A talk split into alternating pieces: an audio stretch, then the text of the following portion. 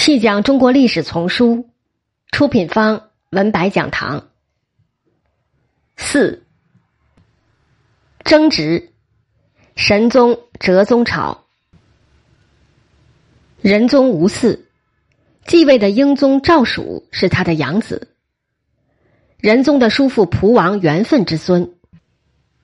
英宗享国不到四年，继他而立的神宗赵顼，一零四八年生。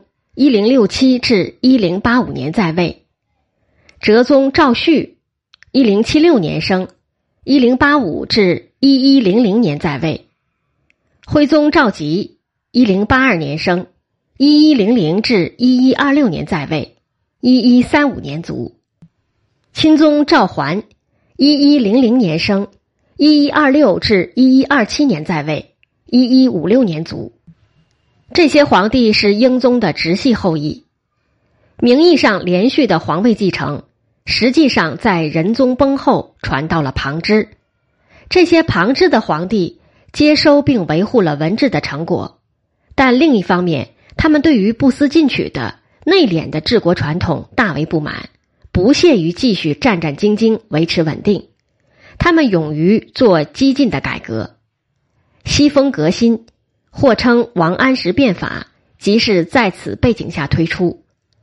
不管后人如何评价他们的改革，他们使北宋后期的统治风格大不同于前期，这是难以否认的事实。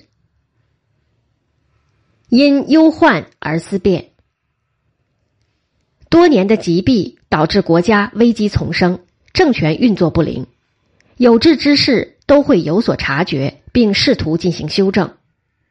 北宋官员提议改良制度的上书比比皆是，或高古虚诞，或切实可行的建议都很常见，而制度的微调也未尝烧纸。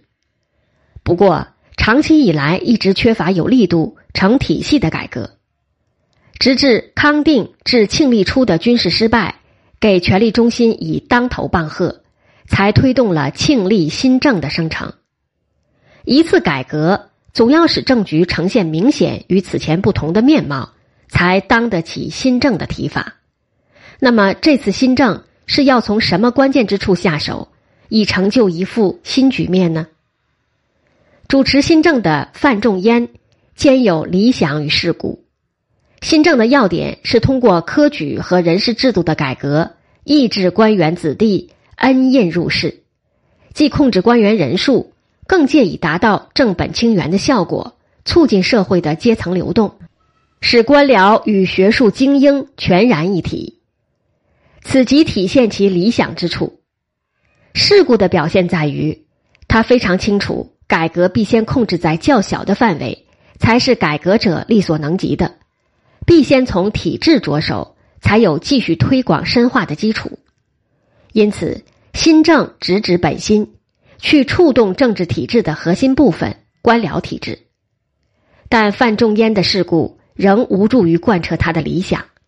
庆历新政未能避免悲剧性的结果。既然损害了官员的现实利益，周边自然都是反对者。而仁宗毕竟是老成持重的皇帝，庆历初的危机感使他痛下决心兴利除弊，但如临深渊的感觉迅速消退。他就立即转回守旧的一面，撤回对新政的支持。在政敌强有力的围攻下，新政没能支持多久。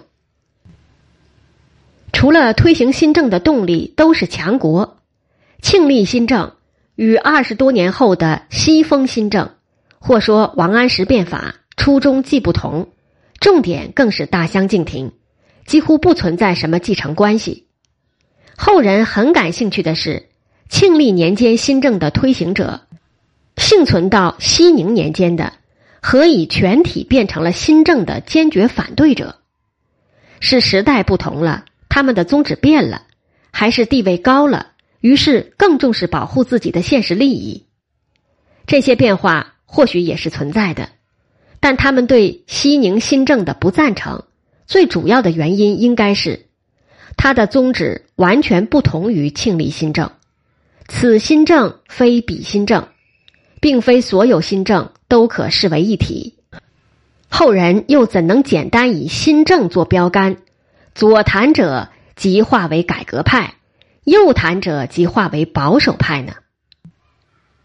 西宁初的忧患之情，同样使志士们追本溯源，寻找根本问题。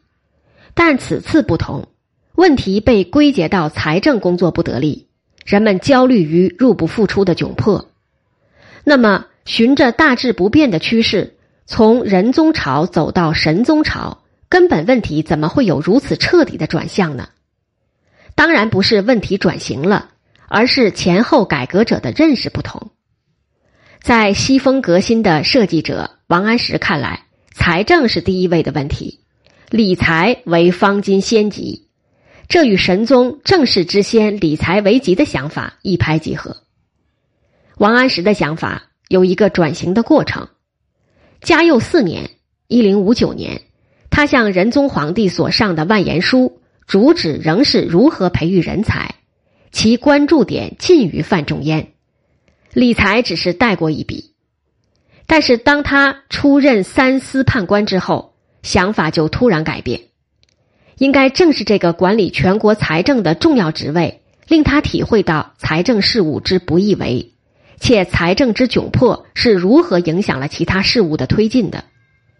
自他主政以后，他力推的各项改革措施，焦点就集中于理财，这个传统一直贯彻到徽宗朝。